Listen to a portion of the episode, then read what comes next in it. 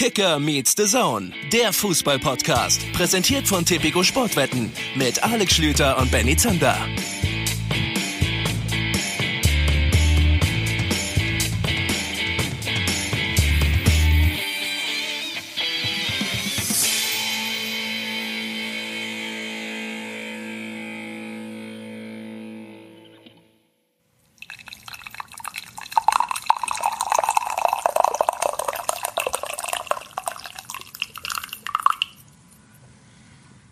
Ich weiß nicht, ob es einen schöneren Sound gibt als das Einschenken von Kaffee. Schönen guten Morgen und herzlich willkommen zu Kicker Meets The Zone, der frühesten Ausgabe, die es jemals von Kicker Meets the Zone gegeben hat und hoffentlich auch der frühesten Ausgabe, die es jemals geben wird. Es ist 8.30 Uhr. Wer Benny Zander und mich ein bisschen kennt, der weiß, dass das für uns quasi mitten in der Nacht ist. Aber was tut man nicht alles? Benny, ähm, glaube ich, versucht diese Anfangsmoderation zu nutzen, um nochmal einen Powernap zu machen. Ich kann euch sagen, wir freuen uns auf eine tolle Folge auf Rufen Schröder. Das ist der Mann, der schuld ist, dass wir hier so früh senden. Da kommen wir gleich zu. Aber ich hoffe, dass Benny jetzt so weit fit ist, dass wir mit diesem Podcast starten können. Benny. Hallo, guten Tag, meine Herren. Ich dachte erst, was macht denn der Schütter? Ihr müsst euch das so vorstellen, der Schütter sagt, hier, ich habe ich hab, ich hab mir was überlegt für den Einstieg. Und dann klingt das erstmal so, als hat er das Mikro mit auf Toilette Ach, das war die genommen. Morgentoilette. Das war wirklich kurz. Ich wusste nicht genau, was hier passiert. Mein Gott, es ist wirklich früh, 8.30 Uhr. Also, oh, aber gut, das das ziehen wir jetzt durch. Also, das wird jetzt hier so eine Morningshow-Nummer heute. Da sind wir Profis. 8.30 Uhr kennen wir nix. Rufen Schröder hat gesagt, oder beziehungsweise man hat uns ausrichten lassen, dass, dass Rufen Schröder sich freut, mit uns zu sprechen, aber weil der Mann voll mit Terminen ist, ähm, als sportlicher Leiter bei Mainz 05, ähm, hat er nur natürlich ein engeres Zeitfenster als in unserem Lotterleben. 8.45 Uhr ist das abgesprochene Interview geplant. Das heißt also, ähm, wir mussten uns mal ein bisschen früher rausschälen, aber meine Güte, was macht man nicht alles? Außerdem, Benny, du hattest gerade frisch Urlaub, du solltest keinen Schlafmangel haben. Nee, definitiv. Kannst aber auch die Oder nachstellen, dass ich im Urlaub definitiv um 8.30 Uhr nicht an einem einzigen Tag wach war. Ich bin tatsächlich ein bisschen in Andalusien durch die Gegend gecruised. Da war teilweise sehr schönes Wetter in Sevilla, hatten wir 25 Grad. Ich habe einen leichten Sonnenbrand mitgebracht aus dem Urlaub. Von daher ist es tatsächlich, also ich bilde mir ein, dass es mir auch heute leichter gefallen ist, so früh aufzustehen, als das normalerweise der Fall wäre. Ich habe die Tanks nochmal vollgepackt und ähm, äh, du wiederum warst umtriebig in der Länderspielpause, beziehungsweise in der Länderspielpause aus Kicker Meets the Zone Sicht, denn du warst gestern, wo hab ich dich da wieder gesehen? Hast du wieder im Free TV rumgetrieben? Im Doppelpass saß da der feine Herr. Ich bin mal wieder ins große Fernsehen gegangen. Also im Anschluss an die Länderspielpause. So muss man es ja sagen, Ja. denn der vergangene Spieltag ist ja mittlerweile abgeschlossen und ich äh, war mal wieder zu Gast bei den Kollegen von Sport 1. War ganz nett mit Max Eber äh, vom weiterhin Tabellenführer Borussia Mönchengladbach. Vielleicht können wir damit anfangen, ähm, denn er war schon mal besser gelaunt, verständlicherweise, denn ausgerechnet an diesem Spieltag verlieren die Fohlen, die doch sonst so guten Fußball gespielt haben, gegen Union Berlin und trotzdem ist Max Eber natürlich jemand, den wir nicht umsonst auch noch auf unserer langen Liste haben hier für Podcast-Gäste, denn er hat da sehr, sehr schöne Sachen gesagt und das mit seiner ihm eigenen Art ähm, auch sehr, sehr ehrlich und authentisch erklärt. Zum Beispiel, dass diese Niederlage gegen Union jetzt auch kein Weltuntergang ist. Er hat gesagt, die Unioner haben das sehr, sehr gut gemacht, haben dieses Spiel ja zu Hause 2 zu 0 gewonnen und ähm, ja, vielleicht, das war ganz interessant, das weiß ich gar nicht, ob, ob er das on air gesagt hat oder ob er das so in der Werbepause mal rübergesteckt hat. Auch ganz, ganz wichtig, weil die letzten Wochen fast schon zu gut liefen aus Gladbacher Sicht. Fand ich interessant. Kannst du vielleicht nachvollziehen? Er meinte, wenn man so beim Training zugeschaut hat und wenn er dann mit Marco Rose, dem Cheftrainer, geredet hat, dann gab es schon so früh in der Saison Momente, in denen beide gesagt haben, Boah, das ist fast schon zu perfekt. Man findet gar, also es ist viel schwerer jetzt Ansätze zu finden, den Jungs nochmal da und da Verbesserungsvorschläge zu machen und hier konkret Punkte anzusprechen. Vielleicht ist es dann sogar mal ganz gut. Also das hat er zumindest so andeutungsweise gesagt. Wenn du einen kleinen Schuss vor den Bug bekommst, die Gladbacher haben jetzt definitiv ein bisschen was zu arbeiten, denn sie haben eben gegen den Aufsteiger Union relativ glatt verloren. Äh, kannst du nachvollziehen, dass das vielleicht manchmal gar nicht so schlecht ist? Naja, das geht uns ja in diesem Podcast hier, wenn wir ehrlich sind, auch ähnlich. Wenn wir das Gefühl hatten, wir haben eine sehr gute Folge gemacht, dann ist den Hörern in der Woche drauf aufgefallen, was ist denn mit den Jungs heute los? Die verhaspeln sich ständig, die stellen schlechte Fragen. Das machen wir natürlich mit Absicht, liebe Hörer, ähm, um so ein bisschen auch das Expectation Management äh, zu betreiben. Und äh, von daher kann ich das absolut nachvollziehen. Ich möchte übrigens, du saßt also im Doppelpass neben Max Eber, ich möchte mit äh, dem Tweet der Woche beginnen von einem gewissen Mann mit dem Namen Brazzo-Masterclass, schöner Name, wie ich finde, auf Twitter, der nämlich nicht. Ich habe dann natürlich, ich konnte den Doppelpass jetzt nicht äh, äh, verfolgen, weil ich dann selbst äh, auch schon wieder kurz davor war zu arbeiten. Aber ich habe dann einmal gedacht, ach komm, wenn dein Buddy Schlüter im Dopa ist, dann guckst du mal, was Twitter so an Reaktionen raushaut. Und dann habe ich Folgendes gefunden. Bratzo-Masterclass twittert, während der Doppelpass läuft, Zitat, wer ist dieser Nagelsmann-Fake neben Eberl? Und ich, ich könnte mich jetzt schon wieder, ich reiße mich gerade sehr zusammen, ich könnte mich jetzt schon wieder weg, weghauen darüber. Es fällt den Leuten immer mehr auf, Schödenmann, du hast das jetzt schon mehrfach, glaube ich, gehört, dass du eigentlich als Doppelgänger von Julian Nagelsmann so in der Elf-Freunde-Kategorie äh, bei der Geburt getrennt äh, äh, durchgehst. Ziel muss allerdings sein, dass wenn Julian Nagelsmann in den nächsten Jahren öffentlich auftritt, die Leute schreiben, wer ist dieser Alex Schlüter-Fake, der da in der Bundesliga umherrscht. Das ist so mein Live-Goal. Arbeite ich weiter hart dran. Ich kann noch ein bisschen was aus dem Nähkästchen plaudern. Ähm, so ein Doppelpass funktioniert ja weiterhin mit dem Phrasenschwein in der Mitte. Max Eberl musste richtig blechen, musste sich am Ende, und das beschreibt schon sehr, sehr viel, von Mario Basler noch ein paar Münzen leihen, weil er selber nicht mehr genug hatte. Ähm, wobei, wie gesagt, seine Aussagen waren sehr konkret und eben mit dieser typischen Eberlschen Ehrlichkeit, ähm, ist ihm nur ab, ab und zu halt eine Phrase rausgerutscht. Ich habe keine Phrase gesagt und ähm, jetzt darf man nicht denken, dass man dann da Geld spart, denn es funktioniert tatsächlich hinter den Kulissen so, dass die Assistentin, die diese Sendung betreut, bevor man dann ins Publikum oder beziehungsweise auf die Bühne geht, wenn man das so sagen will, ähm, fragt, ja, ähm, und ähm, haben Sie genug Münzen oder wollen Sie noch ein bisschen was wechseln? Dann gebe ich einen 10-Euro-Schein hin. Dann kriegt man die Münzen legt die vor sich auf den Tisch und wenn du am Ende der Sendung, so wie ich es diesmal hinbekommen habe, komplett ohne Phrase rausgehst, dann sagt so ein Mario Basler, hier Schlöder ist für einen guten Zweck, pack rein da. Und dann war ich die 10 Euro doch wieder los. Aber vielleicht ist es auch richtig so. Ja, es ist natürlich richtig so. Hat nur keiner gesehen. Ja, hat keiner. Gut, dass du es jetzt an dieser Stelle nochmal erwähnst, dass die Leute wissen, dass Alex Schüter auch natürlich ein absoluter Wohltäter ist. Ähm, genau, das ist schon wichtig. Also Spenden für einen guten Zweck ergibt für mich nur dann Sinn, wenn man es spätestens im eigenen Podcast nochmal erwähnen kann. Das ist meine Meinung. Ja, absolut. Euer Johann Nagelsmann-Verschnitt. absolut. Oh, wer ist dieser Nagelsmann-Fake? Ich komme nicht drüber weg. Uh, das muss ich auch direkt dann äh, screenshotten und twittern, weil ich das einfach zu lustig fand. Ja gut, also lass uns ein bisschen darüber sprechen. Union natürlich, das ist mal äh, tatsächlich ein Ausrufezeichen, zu Hause die Gladbacher äh, zu besiegen. Ich habe von diesem Spiel noch ganz präsent, vielleicht du auch, das 1 zu 0 für äh, Union Berlin, diesen ästhetisch ja. unglaublich tollen Kopfball von Anthony Ucha mit so viel Wucht. Er steht erst in der Luft. Das sind so Momente, wo ich mir doch manchmal denke, ach Mensch, wärst du doch ein besserer Kopfballspieler gewesen, weil das sieht so gut aus, wenn ein Offensivspieler genau geplant, die Flanke war natürlich auch perfekt von der linken Seite und er springt hoch, er steht dann so ein bisschen in der Luft und dann nickt er den mit so einer Körperspannung, Pfosten, ja, ja, aber, ich, aber mit einer Körperspannung, ne, und einer und einer einer Wucht auf den kurzen, dass der Hüter gar nicht mehr großartig reagieren kann. Das ist mir so total hängen geblieben von diesem Spiel irgendwie. Ja, wenn man mit Max Eberl über diese Szene spricht, dann ist dem mehr hängen geblieben, dass Dennis Zakaria vorher den Ball im Spielaufbau verliert und man so überhaupt diese Chance zulässt. Das ist dann ganz interessant, weil ich fand den Angriff insgesamt, auch die Flanke war ja sehr schön. Fand ich von, von Union super gespielt. Hat er auch anerkannt, aber natürlich sieht man das so ein bisschen durch die Fohlenbrille.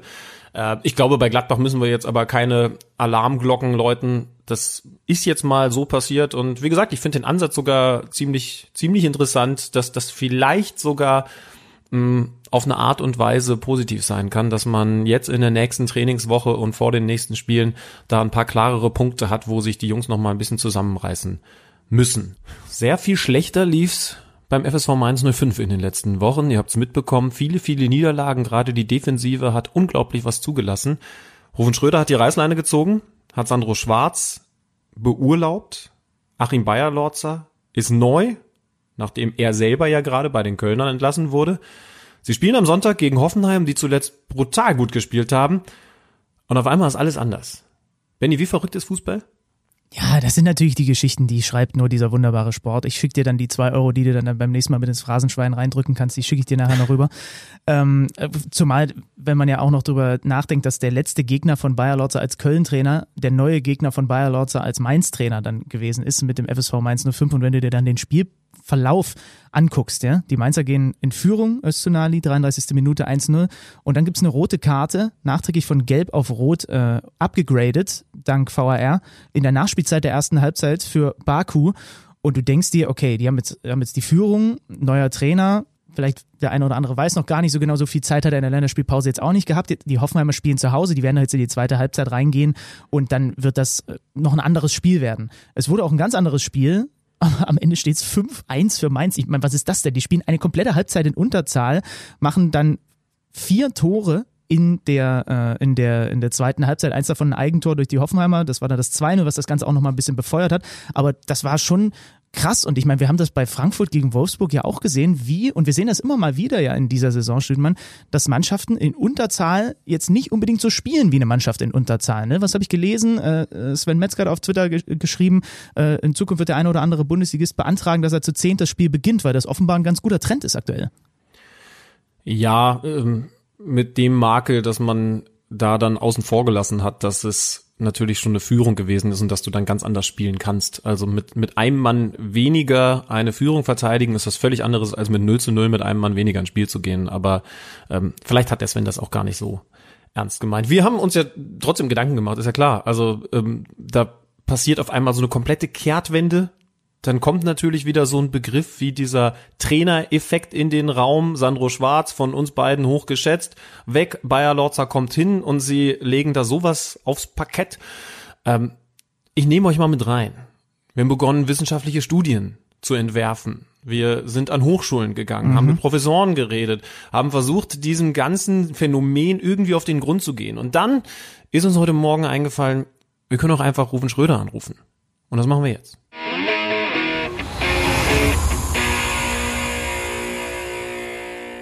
So, da ist er auch schon bei uns in der Leitung. Ich sage einen wunderschönen guten Morgen. Das sagen wir sehr selten in diesem Podcast tatsächlich. Wir zeichnen heute sehr, sehr früh auf und freuen uns, dass Rufen Schröder um noch nicht mal 9 Uhr für uns zur Verfügung steht. Hallo, Rufen Schröder.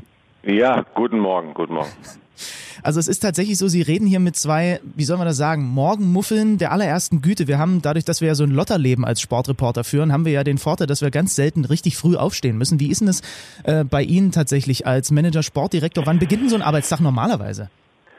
Ja, das sind ja immer die, die klassischen Fragen und äh, man möchte dann auch immer gerne die Wahrheit sagen, aber tatsächlich ist es so, dass wenn man äh, Kinder dann auch, äh, auch kleinere Kinder zu Hause hat, dann ist es einfach äh, von vornherein schon so aus der Familie heraus, ähm, äh, dass man dahingehend früh raus muss äh, und dann verbleibt man nicht zu Hause, sondern es ist so, dass man direkt dann quasi durchfährt.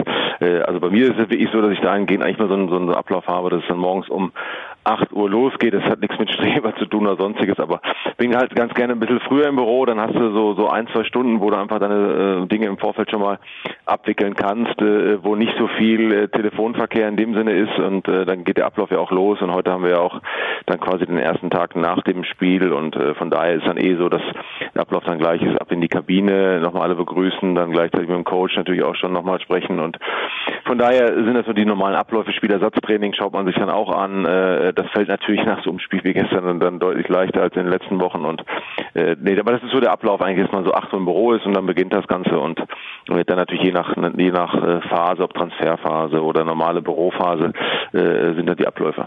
Aber äh, vielleicht können Sie mir da ein bisschen Hoffnung machen, weil ich bin ja bislang noch kein Familienvater. Sind Sie vom Naturell früher mal ein Morgenmuffel gewesen und gewöhnt man sich einfach um? Nee, da habe ich äh, zum Glück äh, dieses Morgenmuffelig sein habe ich eigentlich nicht. Äh, äh habe so das Thema so die ersten zehn Minuten nach dem Aufstehen, klar, ein bisschen, bisschen weh, so ein bisschen, bisschen suchend, ja, wie es dann losgeht, Zahnbürste rein, aber dann ist es schon so, äh, dass mit dem ersten Kaffee eigentlich das schon losgeht und dann geht es eigentlich so in diese positive Spur, so äh, äh, los geht's, äh, was erreichen zu wollen. Äh, das habe ich zum Glück nicht, kenne aber einige, äh, die das genau andersrum äh, haben und äh, den geht man so ein bisschen aus dem Weg, aber ihnen beiden natürlich nicht, ist ja klar. Ich muss schon sagen, beeindruckend, was Sie uns da so erzählen, aber wir haben natürlich für Sie uns auch noch gerade mal neun Stunden Schlaf aus dem Bett geschält. Das muss ich jetzt nicht Das geht aber. Das ja, neun Stunden, Hut ab, top. Dankeschön, aber ich bin der Meinung, man hört es uns auch an. Ähm, Sie haben gestern ja auch noch lange gearbeitet, wenn man das so möchte, ähm, denn es wurde noch Bundesliga gespielt. 5 zu 1 gegen Hoffenheim. Die Geschichte ist natürlich so ein bisschen wie gemalt, neuer Trainer und auf einmal so eine Nummer. Haben Sie selber eine Erklärung, wie da auf einmal so ein verändertes Gesicht, so ein Spiel zustande kommen konnte? Ja, ich habe es gestern, glaube ich, schon mehrfach auch, auch gesagt und auch äh, den Mitteilungen, die man dann natürlich auch bekommt, äh, deutlich natürlich mehr, wenn es positiv ist, als wenn es negativ ist. Ähm, äh, dass der Fußball eigentlich manchmal auch nicht zu erklären ist und echt verrückt ist. Äh, und, und dahingehend natürlich, da es halt nicht vorhersehbar ist, äh, wir den Fußball auch in dem Sinne dann auch so lieben, ne? weil genau solche Ergebnisse auf einmal dann zustande kommen und du denkst dir, das ist ja unglaublich. Ähm, nee, so richtig äh, nicht. Ähm, natürlich ist dann so, wenn wenn es dann natürlich so eine unpopuläre Entscheidung dann auch gibt, dass man äh, sich dann auch ähm, ja einvernehmlich vom vom Trainer dann auch trennt, dann dann ist es halt einfach so, dass man natürlich schon oft auf gewisse Dinge, äh, die dann passieren, äh, weil wir natürlich auch kennengelernt haben, äh, generell im Sport, aber auch natürlich im Fußball, dass der Kopf natürlich eine unglaubliche Rolle spielt. Manchmal ist es äh, wirklich schwer erklärbar, ist ein neuer Trainer dann vor Ort. Ähm, mit einer vielleicht einer anderes, anderen Ansprache. Du hast einfach eine, dann eine andere, ja, ähm, ganz anderen Ablauf in der Woche. Äh, und schon ist der eine oder andere natürlich dann auch äh, so ein bisschen mehr noch angepiekt. Du hast diesen Konkurrenzkampf, der in der Woche dann nochmal deutlicher zu spüren war. Der war vorher auch da. Nur jetzt ist es halt so, dass äh, gerade auch Spieler, die vielleicht nicht so gespielt haben, äh, sich jetzt Hoffnung machen, äh, ja, Hoffnung machen. Es gibt ein neues System, Hoffnung machen. Es gibt eine andere Ausrichtung und, und schon hast du ja den ganzen Laden nochmal äh, anders am Laufen. Es ist manchmal wirklich äh, grotesk, weil äh, einfach man sich auch denkt, auch der von außen, äh, der Außenstehende und wir uns auch ist die gleiche Mannschaft ähm, so und sind sind so Momente wie gestern, wo du ja einfach deutlich mehr Matchglück auch hast, äh, ich sag mal, als in den letzten Wochen. Auch das ist nicht erklärbar. Äh, und dann kommt also selbst mit zehn Mann vier Tore zu schießen, das ist ja dann, das kommt nochmal oben drauf. Völlig verrückt, ja. Äh, trotzdem nehmen wir es natürlich auch äh, gerne an, denn für uns war es, waren es die letzten Wochen einfach nicht, nicht, nicht einfach, äh, gerade im Gesamten ähm, weil wir wirklich auch mit unseren Protagonisten einfach sehr, sehr vertrauensvoll und überzeugend zusammenarbeiten. Und äh, man trennt sich nicht gerne dann, dann auch von einem Cheftrainer ähm, ähm und äh, von gerade, äh, wie gesagt, wenn gerade Sandro, der so zweieinhalb Jahre wirklich mit Herzblut äh, sehr, sehr, sehr gute Arbeit abgeliefert hat, dann ist es echt äh, äh, ja Wahnsinn, dass es dann einfach äh, mit dem ersten Spiel des neuen Trainers dann so läuft. Aber wie gesagt, das ist der Fußball. Ja, aber es gab ja tatsächlich auch an dieser Personalie eine besondere Kritik. Achim Bayerlorzer, ähm, mhm. Sie werden es mitbekommen haben, äh, oh, gerade noch in Köln entlassen und jetzt soll er schon mit Herzblut den nächsten Verein in der Klasse halten. Wie haben Sie das wahrgenommen und war tatsächlich auch bei Ihnen vor dieser Partie besonderer Druck zu spüren? Ja, mit dem Herzblut, das kommt ja jetzt auch von außen.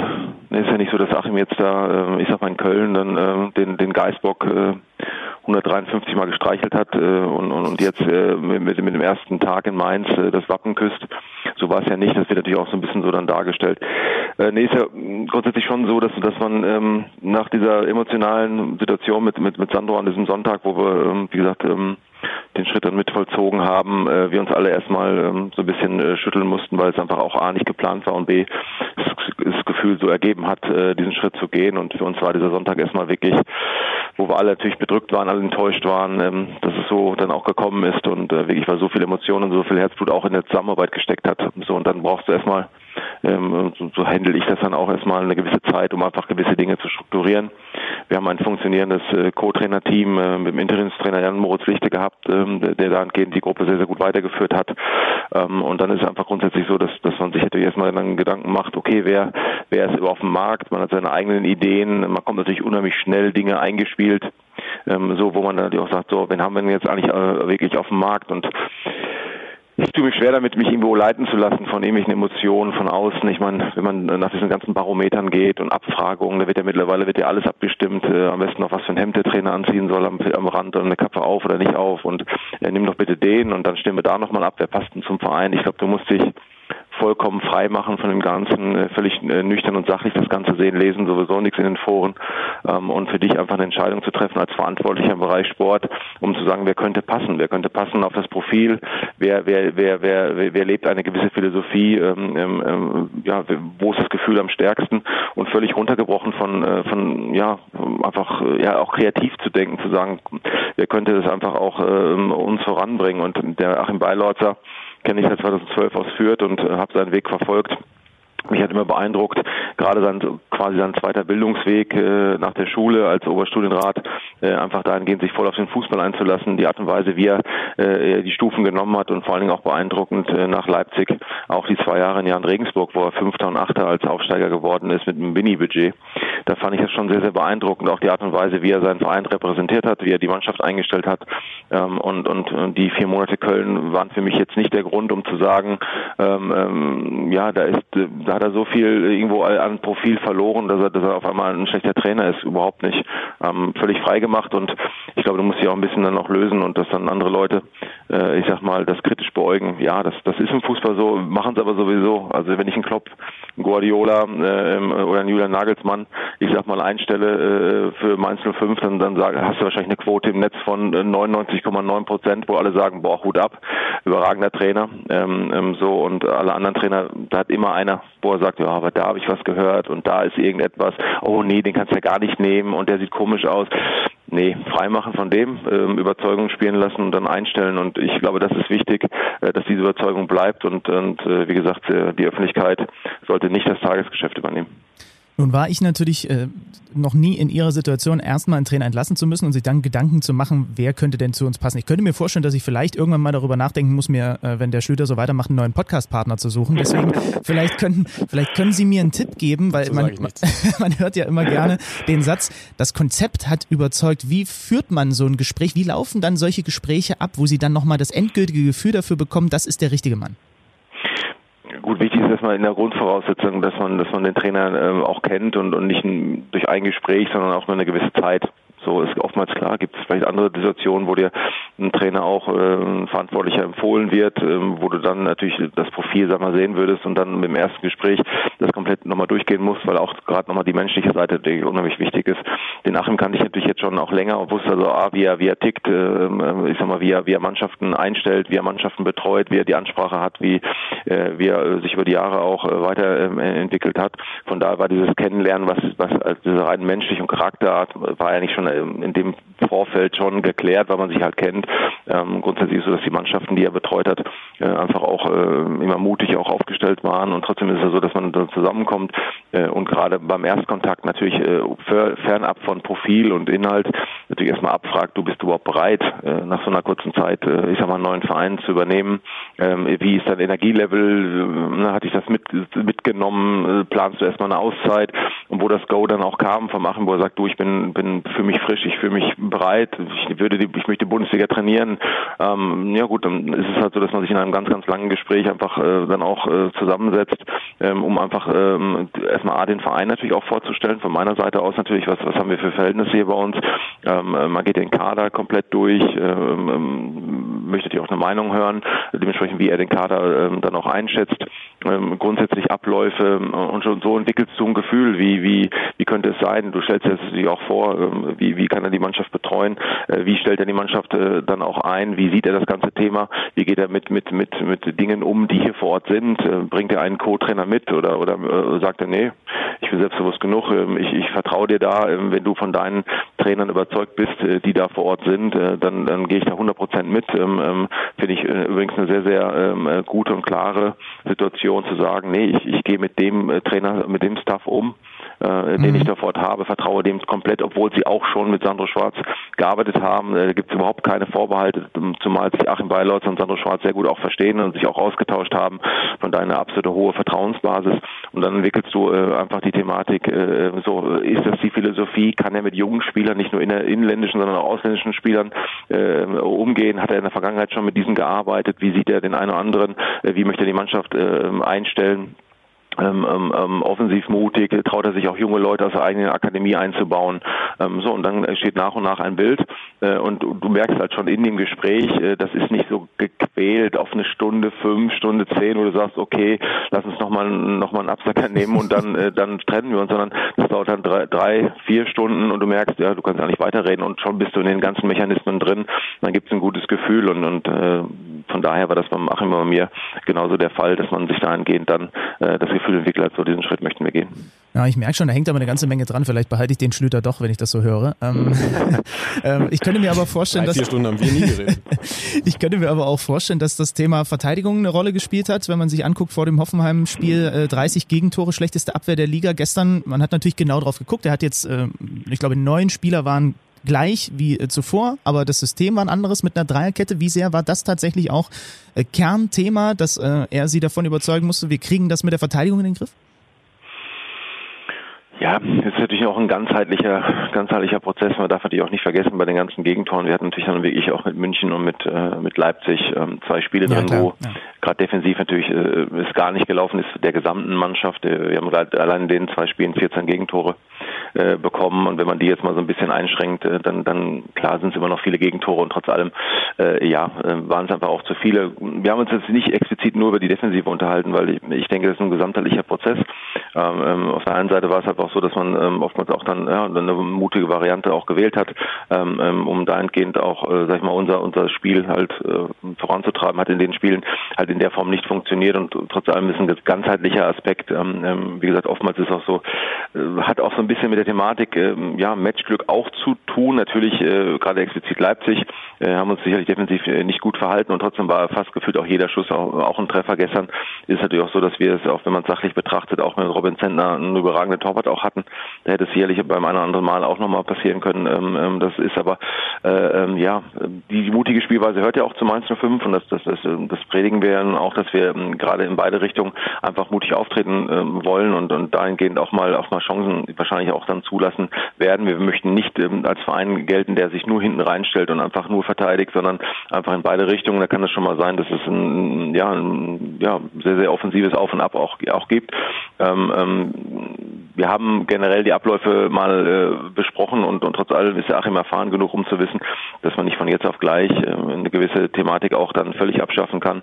Ähm, äh, wie gesagt, aber ich, das, das war jetzt ein, ein Punkt, aber wir haben uns jetzt nicht gezielt in dem Gespräch okay. uns nur über die Gegentore unterhalten, sondern einfach über das gesamte System, über äh, wie er gesamt äh, die, die Mannschaft aufstellen möchte. Äh, und von daher waren wir eigentlich mehr äh, in der Zukunft und nicht in der Vergangenheit.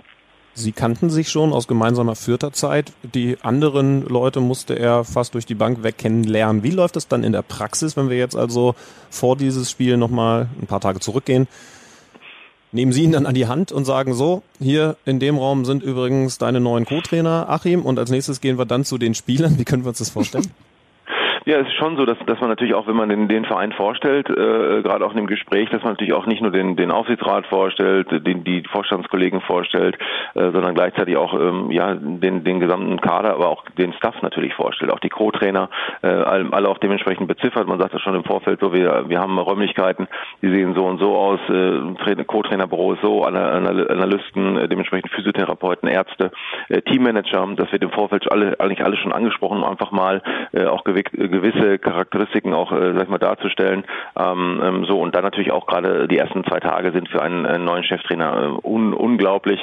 Der, der Achim hat äh, netterweise mit Speeddating dann auch mal äh, verglichen, ähm, äh, wo er dementsprechend wirklich so so viele Leute äh, in einer in ein zwei Tagen kennengelernt hat ähm, und, und hat sich gleichzeitig auch nochmal dem ganzen Nachwuchsleistungszentrum persönlich vorgestellt. Also wirklich auch von sich aus, das war ihm ein großes Bedürfnis. Ähm, und dann geht es wirklich dann so, dass du jeden Einzelnen natürlich nochmal vorstellst. Ähm, ähm, gerade auch in der Trainerrunde, dann beschnuppern die sich erstmal, dann setzen sich auch längere Zeit dann auch zusammen, gehen schon die ersten Abläufe ab. Ähm, du äh, gehst natürlich auch dann miteinander nach der offiziellen äh, Vorstellung, ja, gehen die Gespräche los. Das wird dann wirklich äh, stündlich dann auch getaktet und äh, der Tag endet quasi gar nicht für den für den neuen Cheftrainer, der dann, dann wirklich äh, ähm, ja in kürzester Zeit einfach äh, ja die Aufmerksamkeit Aufmerksamkeit jedem einzelnen Spieler auch geben möchte ähm, und und dann geht in die Trainingseinheiten und das ist dann wirklich ein, ein ständiger Prozess. Wie gesagt, die ersten Tage sind, sind, sind auch elementar, einfach um seinen Eindruck auch zu vermitteln. Die Spieler müssen dich auch kennenlernen als neuen Cheftrainer. Wie spricht er, äh, wie, wie, wie guckt er mich, wie guckt er mich an beim, beim, beim persönlichen äh, Gespräch und äh, wie ist er auf dem Trainingsplatz, äh, ne, wie aufmerksam äh, ist er. Spieler sind da sehr, sehr, äh, ja, haben die Antennen draußen, ne, gucken, gucken am Anfang natürlich auch, ne, wie, wie bewegt er sich, wo steht er, wenn ich mich aufwärme. Äh, das sind so Kleinigkeiten und da ist er sehr, sehr aufmerksam und äh, wie gesagt, das war, das war schon äh, so, aber ich, in einem gewissen Rahmen bin ich dann nicht mehr dabei, weil ähm, genau was äh, Sie eben gesagt haben, es an die Hand nehmen, ja sicherlich gerade am Anfang, einfach um ihn vorzustellen, aber dann geht er seine eigenen Wege, weil ähm, der, der Trainer, äh, genau wie der Sandro, äh, ist, äh, ist Chef der Mannschaft, äh, in der Kabine ist er der Chef, äh, das muss ganz, ganz klar sein. Ähm, ich bin ab und zu dann da, aber das ist, äh, wie gesagt, Hoheitsgebiet des Cheftrainers und ähm, das, das lasse ich auch so. Ähm, er wird sicherlich nicht da jeden Schritt da verfolgen und, und, und bewachen, dann auf keinen Fall. Ich meine, da, dafür äh, ist der Cheftrainer da und das muss die Mannschaft auch wissen. Das ist eine Situation, die es beim FSV Mainz 05 gar nicht so oft gegeben hat. Das ist gerade mal der sechste Bundesliga-Trainer. Der FSV Mainz ist nicht bekannt als ein Verein, der Schnellschüsse macht auf der Trainerposition. Ähm, unter dem Aspekt glaube ich, Sie haben das vorhin schon mal ein bisschen angerissen, ist es halt Ihnen auch noch ein bisschen mehr auf den Magen geschlagen, weil natürlich von ja. au außen diese ganze Sache mit äh, mit mit äh, mit Sandro Schwarz natürlich auch so ausgesehen hat, dass jeder mit ein bisschen Fantasie sich hat vorstellen können, diesen Stallgeruch, den er hat, der kann wirklich über Jahre ein Gesicht dieses Clubs werden. Ähm, ist das was, was es Ihnen auch noch schwerer gemacht hat, zumal man bei Mainz eben auch immer noch ein bisschen länger am Trainer vielleicht festhält als andere Clubs in der Liga?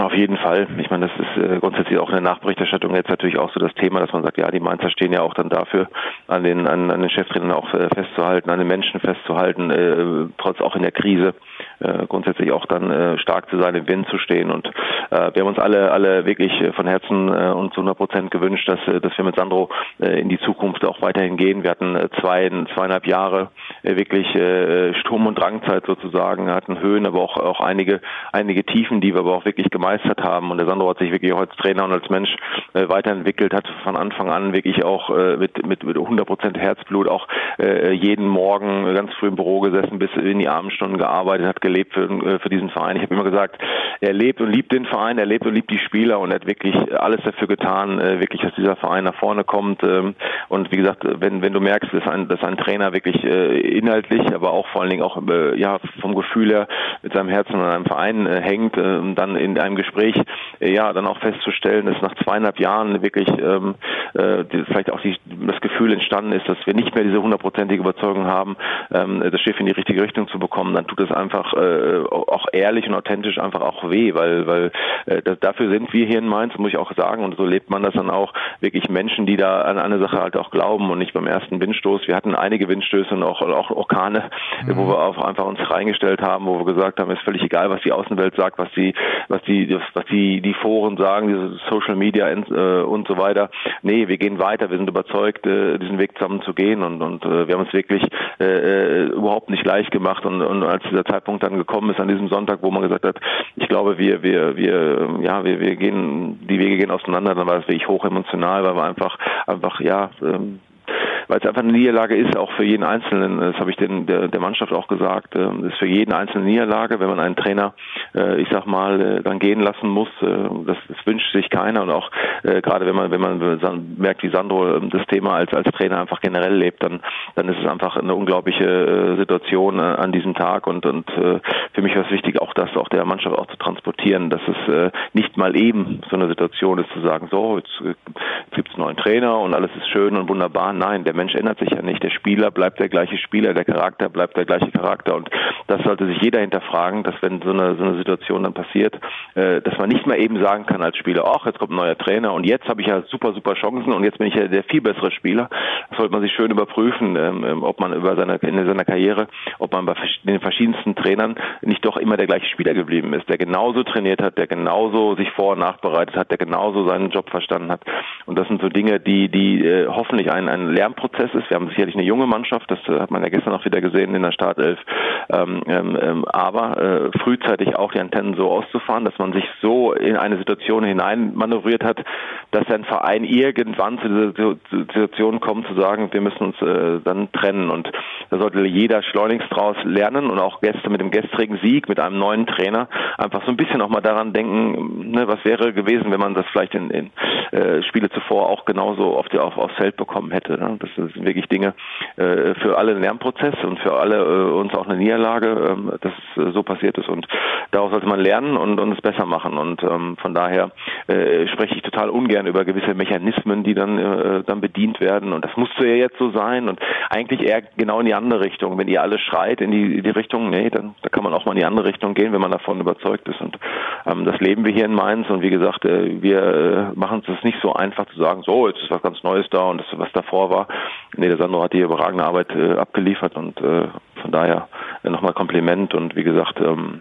ja, das ist, das ist im Fußball dann einfach dazu. Man darf es einfach nicht vergessen. Das Geschäft ist eh schon so strange und so, so crazy teilweise, dass man, dass man äh, trotzdem den Menschen nicht, nicht vergessen darf. Und äh, so leben wir das hier in Mainz.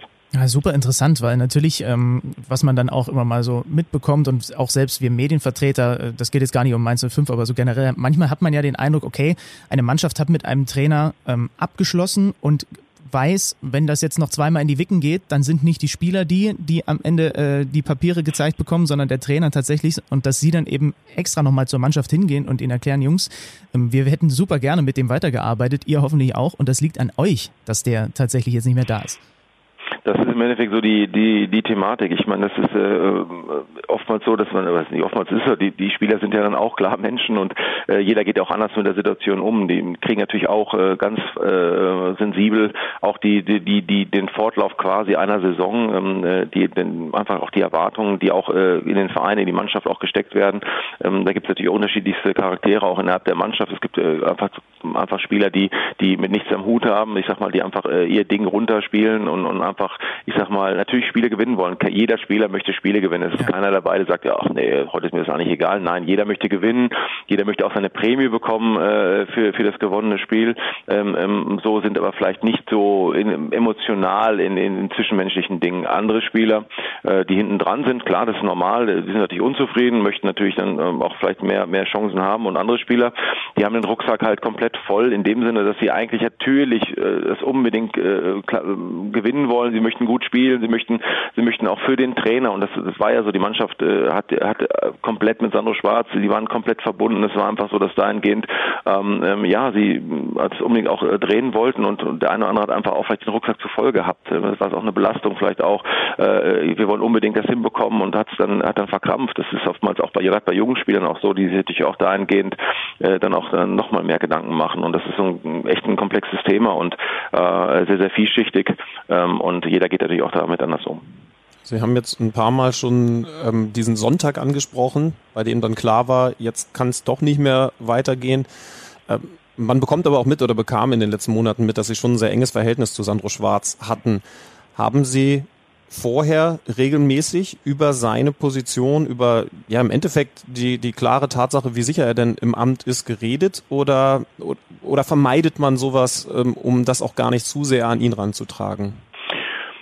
Nee, Sandro und ich waren eigentlich in, in all der Zeit waren wir einfach auch äh, auch klar. Also wir haben wir haben wirklich äh, sehr sehr intensiv gesprochen. Äh, natürlich ist es so, dass man auch äh, gewisse Momente hat, wo, wo jeder einfach auch mal, äh, ob, ob, ob, ob man bei mir, ob ich dann einfach mal äh, in einer, einer gewissen Woche nicht so zugänglich bin, weil ich einfach nochmal andere Themen habe oder oder der Cheftrainer sich einfach den vollen Fokus auf der auf der Mannschaft hat und generell einfach äh, im Tunnel ist. Aber nein, wir waren sonst äh, immer immer äh, up to date. Wir haben immer auch äh, klar für uns vermittelt, dass wir gesagt haben, dass wir eine klare äh, Kommunikation haben, dass der Verein wirklich über allem steht. Und wenn wir irgendwann die Überzeugung nicht mehr haben sollten, dann dann reden wir darüber in, in beiderlei Richtung. Und das war für uns immer äh, ein wichtiger wichtiger Anker, wo wir gesagt haben, so wenn was ist, dann sprechen wir auch drüber. Und wir haben bis zum Schluss, äh, wie gesagt, an, daran geglaubt, einfach äh, das Ding zu drehen und einfach das äh, fortzuführen und haben äh, wirklich nicht nicht ansatzweise irgendwo auch auch gezweifelt, um zu sagen, ähm, so ähm, äh, jetzt jetzt machen wir mal so ein Ultimatum oder wir wir machen, wir gucken uns mal die nächsten zwei Spiele an. Nein, wir wir, wir haben das wirklich, weil sonst sonst lebt man es auch nicht. Wenn man, ich sag mal, zwei Wochen vorher schon mit irgendwelchen äh, anderen äh, Trainern irgendwie Kontakt aufnimmt oder man leitet irgendwelche Gespräche innerhalb des Vereins ein oder sonstiges, dann dann lebst du das nicht mehr so. Dann kannst du auf der Bank nicht so mitgehen. Dann kannst du nicht äh, zu 100 Prozent überzeugt von der Sache sein. Das haben wir bis zum Schluss und und so ist der Sonntag auch dann, ich sag mal, auch ausgefallen, wo wir uns dann morgens getroffen haben und einfach über die Dinge gesprochen haben und nach und nach einfach ein Gefühl ähm, entwickelt haben und und äh, das das ist, auch so, dass äh, wie gesagt man im Vorfeld dann nicht nicht ansatzweise da irgendwas geplant hat, aber das äh, war immer für uns klar, dass wir das auch dann klar ansprechen, dass wir dass wir wie gesagt wenn wenn die wenn irgendwie eine Situation entstehen könnte, wo man sagt, ja im Sinne des Vereins muss man jetzt einfach auch handeln und in der Verantwortung auch ähm, der Position, dann dann machen wir das ähm, und von daher hatten wir diese Kommunikation und ich finde das ist auch ein wichtiger Punkt auch im Nachhinein. Wann hatten Sie zuletzt Kontakt zu Sandro Schwarz? Gut, wir hatten natürlich an dem Sonntag äh, sehr emotionale Momente. Ähm, es war dann so, dass ich am, am Montag äh, ihm nochmal äh, noch mal länger geschrieben habe und, und auch vollkommen klar ist, dass Sandro dahingehend äh, auch erstmal Ruhe in dem Sinne braucht dass er, oder einen Abstand braucht und äh, dass einfach wichtig ist, dass man das auch erstmal äh, auch ganz klar aus Respekt einfach auch mal äh, jetzt erstmal ruhen lässt und, und ähm, muss aber sagen, dass äh, Sandro gestern nochmal geschrieben hat, was mich extremst gefreut hat, äh, hat sich mitgefreut, äh, er hat gerade gratuliert und, und hat weiter so und äh, Daumen hoch und das sind so Momente, wo man einfach äh, merkt, was Sandro einfach für ein Mensch ist, dass er das wirklich trennen kann. Natürlich die Enttäuschung auf der einen Seite, dass er nicht nicht weiter, äh, ich sag mal, der der führende Kopf ist und auf der anderen Seite einfach äh, das, was er auch in seinem Abschiedsbrief sozusagen an, an auf die Homepage nochmal, das Mainz 05 in seinem Herzen ist. Er ist hier geboren, er hat hier, äh, er war Trainer, er hat, äh, er hat hier auch gespielt in der in der zweiten Bundesliga, war Profi und und dass er das trennen kann und einfach weiter an uns glaubt und denkt, das zeichnet ihn einfach aus, was ich immer gesagt habe, ist nicht hoch genug zu bewerten, dass du solche Menschen äh, im Profifußball hast, äh, wo vieles um Business, Business und, und nicht ne und nicht neben dem Platz und das ist bei Sandro wirklich äh, bis ins letzte Detail ausgefüllt, dieses, dieses äh, charismatische, einfach äh, dieses, dieses wirklich positive und Hut ab und von daher ähm, ja haben wir uns gestern wie gesagt geschrieben und äh, haben uns sehr gefreut. Aber es ist grundsätzlich so, dass man einfach trotz allem weiter jetzt danach äh, wird sicherlich Zeit vergehen, bis man sich irgendwann ähm, dann in aller Ruhe nochmal äh, trifft und dann die Dinge nochmal durchspricht mit ein bisschen Abstand und äh, von daher wirklich äh, ja habe mich das sehr gefreut. Boah, hoch emotional. Jetzt sitzen wir hier um 9 Uhr. Ich, ich sitze noch in Schlafklamotten und habe doch ein bisschen Gänsehaut bekommen. Das solltest du doch nicht verraten. Als Trainer dann da so anzurichten. Ja, ja. ja äh, manchmal bin ich vielleicht zu ehrlich. ähm, ja. Das war sicherlich für Sie auch, auch besonders in den letzten Wochen. Nicht nur positiv, ähm, aber, aber definitiv besonders, was Ihren eigentlichen Job angeht. Herr Schröder, wenn Sie jetzt zum Beispiel ähm, Ihre Kinder früh morgens ähm, ähm, in Kita, Kindergarten und Co. fahren und da kommt mal so die Frage, ähm, Papa, du arbeitest ja wieder lang und hast ja gestern noch lang gearbeitet. Was ist denn eigentlich das Tolle an deinem Job? Was antworten Sie da? Ja, es ist schon so, dass, das, dass die Kinder natürlich dann schon äh, auch mal äh, fragen und man merkt natürlich mittlerweile, umso größer sie werden, lesen sie natürlich auch äh, ganz normal auch mit den mit den mit den Smartphones. Ist ja schon so, dass dann auch selbst die die äh, 13 oder 11-Jährigen äh, schon mittlerweile mitbekommen, wenn da mal was drinsteht über den Papa. Ne? Letztes Mal hat der Sohnemann dann gesagt, äh, du, ich habe dich jetzt mal gegoogelt und, und bin dann mal auf Nachrichten gegangen und dann habe ich ja da was gelesen und äh, Papa, wie ist denn das so eigentlich? Und ähm, das ist so eine so ein Punkt, wo man dann auch schon so ein bisschen schluckt, weil man natürlich schon auch möchte, dass, dass die, dass die, dass die Kids ähm, wirklich auch in der in der Schule ähm, ähm, dann auch im hohen Norden dann, äh, dass sie dann, äh, man meint im hohen Norden, wenn die Kids dann vor Ort sind, ähm, dass sie dann natürlich äh, äh, trotz allem, dass es positiv dann auch weitergeht und es einfach, dass, dass sie nicht angesprochen werden, vielleicht auf einer Situation, oh, der Papa, der hat jetzt auch gerade auch Schwierigkeiten im Job und so weiter und dann bespricht man das wirklich. Das ist äh, auch wichtig zu sagen, mach dir keine Gedanken. Das ist im Fußball so, äh, ne, es gibt auch gibt auch gute Zeiten, schlechte Zeiten äh, und, und bespricht das Ganze. Und äh, nee, ich glaube, dieses Intensive äh, ähm, ähm, des Jobs, äh, du musst diesen, diesen Job lieben, du musst den Fußball lieben, ähm, äh, du musst äh, versuchen, gewisse Dinge runterzubrechen und einfach auch in negativen Zeiten daran zu denken, dass wieder andere Zeiten kommen und wenn sie dann kommen, dass man sie dann auch äh, irgendwo auch genießt. Denn, denn das vergisst man total diesem ganzen Konstrukt, dass man natürlich nur noch gehetzt irgendwie äh, wird von allen Seiten und das muss passieren und das muss passieren und das war eigentlich auch schlecht und, und unsere Grundtendenz in der Gesellschaft ist ja eigentlich auch äh, über negative Dinge zu sprechen, weil dadurch ergötzt man sich so ein bisschen, man liest eher negativ, das hat mir mal ein Journalist dann auch länger erzählt, man, die Menschen wollen ja eigentlich negative äh, Berichte oder Nachrichten eher äh, lesen und anklicken als, äh, als positive, äh, finde ich, ich persönlich äh, finde ich dann schon ein bisschen schräg, aber ist halt so, wenn man selber drin steckt, klar muss man muss man sich da schon auch klar sein, was hast du für einen Job? Und trotz allem wie gestern oder grundsätzlich auch im, auch im, zu Beginn der Saison auch oder auch im letzten Jahr,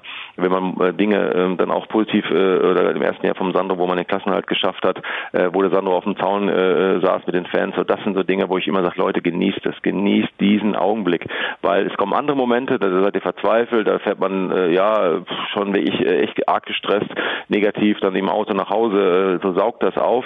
Ähm, und, und das sind die Momente, wo man immer, wo man dann merkt, boah, dafür lohnt es sich lange zu arbeiten, dafür lohnt es sich äh, durchzuhalten, dafür lohnt es sich äh, zu sprechen jeden Tag äh, und, und, und, und mit dem Verein einfach äh, auch die Dinge anzugehen. Ähm, und ähm, nee, das, Fußball muss man grundsätzlich lieben und äh, das dann auch aufsaugen und einfach äh, in einem Team Dinge zu, zu bewerkstelligen, aus Tiefen rauszukommen und die Höhen zu erleben das muss man, glaube ich, äh, den Kids dann auch äh, klar machen. Äh, und so langsam fangen sie ja nun an, auch über die Playstation dann den Fußballmanager zu spielen. Das finde ich dann auch ganz witzig, wenn sie dann die großen Spieler kaufen wollen und die Summen werden immer höher. Dann sagt man, guck mal, jetzt bist du schon dabei, jetzt geht's mit Transfers und hoffentlich klappt der Transfer, hoffentlich schießt er auch ein Tor, ne, damit der Marktwert hochgeht und, und so pirschen die, die, die Jungs sich dann auch mal daran.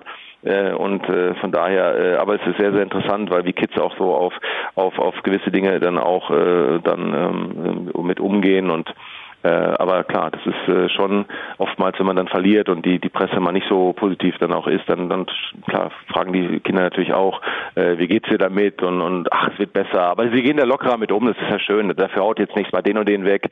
Ne? Und jetzt gegen Frankfurt, da geht's los und so, dann, dann nehmen sie das Spielen dann mit. Rufen Schröder, bevor wir beide gleich gemeinsam Alex Schüter wieder ins Bett schicken, äh, zum Abschluss noch eine Frage, ähm, weil ich das diese Woche tatsächlich wieder nicht hinbekomme, nur einmal hier bei uns in Leipzig in die Soccer World zu gehen, Fußball zu spielen, was mich sehr ärgert. Wie oft haben Sie eigentlich noch einen Ball am Fuß? Gibt es noch Zeit, ab und zu mal ein bisschen zu kicken? Ja, ich habe so ein bisschen ähm, äh, so eine gewisse Knieproblematik aus meiner eigenen Karriere. Von daher ist es wie ich jetzt kein Alibi für etwas, aber aber äh, tatsächlich ist es so, dass es relativ wenig geworden ist. Ich habe mich dann so nach meiner meiner Karriere ähm, äh, habe ich mich so ein bisschen mehr aufs äh, Tor fixiert, äh, weil aufgrund der Knie habe ich mir gesagt, gut, dann muss er weniger laufen. Mhm. Also von daher ab und zu kickt man dann nochmal im Tor, äh, aber es ist wirklich schon weniger geworden. Das muss man wirklich sagen. Der Sport kommt deutlich zu kurz. Äh, fährt vielleicht noch mal ein bisschen Fahrrad, aber das äh, hält sich aber auch in Grenzen. Ähm, es hätte eigentlich deutlich mehr sein müssen. Der, der, der Sport Tennis hat mich ja in meinem, meinen jugendlichen Jahren sehr, sehr, sehr viel beschäftigt. Äh, leider auch zu wenig. Da muss ich ran. Da muss ich ran. Das ist echt so als Ausgleich nochmal äh, sowas zu tun. Leider, wie gesagt, der Ball zu wenig am Fuß. Äh, wird sicherlich hoffentlich nochmal kommen. Äh, und nicht nur im, im Trainingslager, äh, wenn wir dann im Sommer und im Winter unterwegs sind. Äh, von daher ist es sicherlich ein Ansatzpunkt. Ähm, ist auch für die Figur manchmal ganz ein bisschen besser. Wir werden Sie, wir werden Sie daran erinnern, wenn wir uns das nächste Mal sprechen. Da einigen wir uns einfach Wunderbar. drauf. Ja, werden wir Sie wieder daran erinnern. So machen wir das. So machen wir das. Schön, dann vielen lieben Dank, dass Sie sich zu dieser unchristlichen Stunde, zumindest für uns beide, äh, Zeit genommen haben. Ja, vielen lieben Dank und äh, gute Woche, viel Erfolg in den nächsten Spieltagen. Äh, danke, dass Sie Zeit hatten. Ciao. Wunderbar, gleichfalls. Danke, vielen Dank, schöne Zeit, bis dann.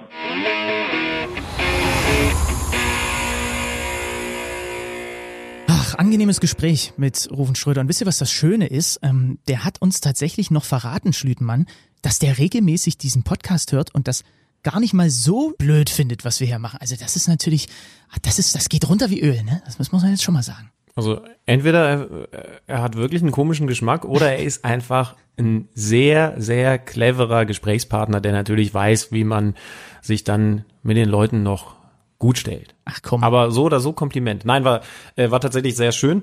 Ähm, ich hätte mit dir noch ein Thema, ähm, das ich seit Freitagabend mit mir rumtrage. Ein bisschen durfte ich im Doppelpass drüber reden, aber ich muss ja einmal ehrlich sagen, dass mich deine Meinung dann doch bei solchen Themen auch immer sehr interessiert.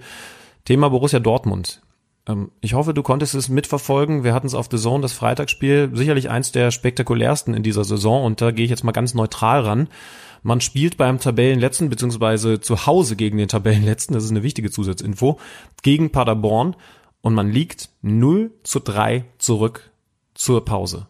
0 zu 3 aus Dortmunder Sicht, nachdem man ja zuletzt vor der Länderspielpause gegen den FC Bayern München klar und deutlich 0-4 verloren hatte.